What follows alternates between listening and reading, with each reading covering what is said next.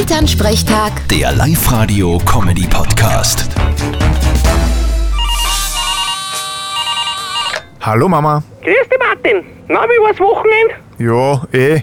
Und sonst? Ja, du weißt eh, bei uns in Ort gibt's einen, der stellt der Antikörpertests aus, mit dem kannst du dann ins Wirtshaus gehen und brauchst nicht mehr testen. Seit wann haben wir im Ort der Apotheken? Nein, das ist quasi ein Privatmann. Ich nenne jetzt keinen Namen, der macht das daheim im Computer. Der macht Antikörpertests. Nein, er druckt nur ein positives Ergebnis aus, für eine Kisten Bier.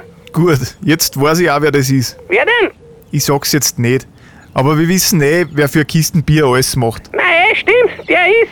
Aber Mama, das ist höchstgradig kriminell. Wenn da wer draufkommt, geht er in Häfen. Ja, das habe ich eh gesagt. Aber ich kenn schon ein paar, die was sich da was ausdrucken lassen haben. Und die machen sie auch strafbar damit. Ihr seid hoffentlich nicht so blöd.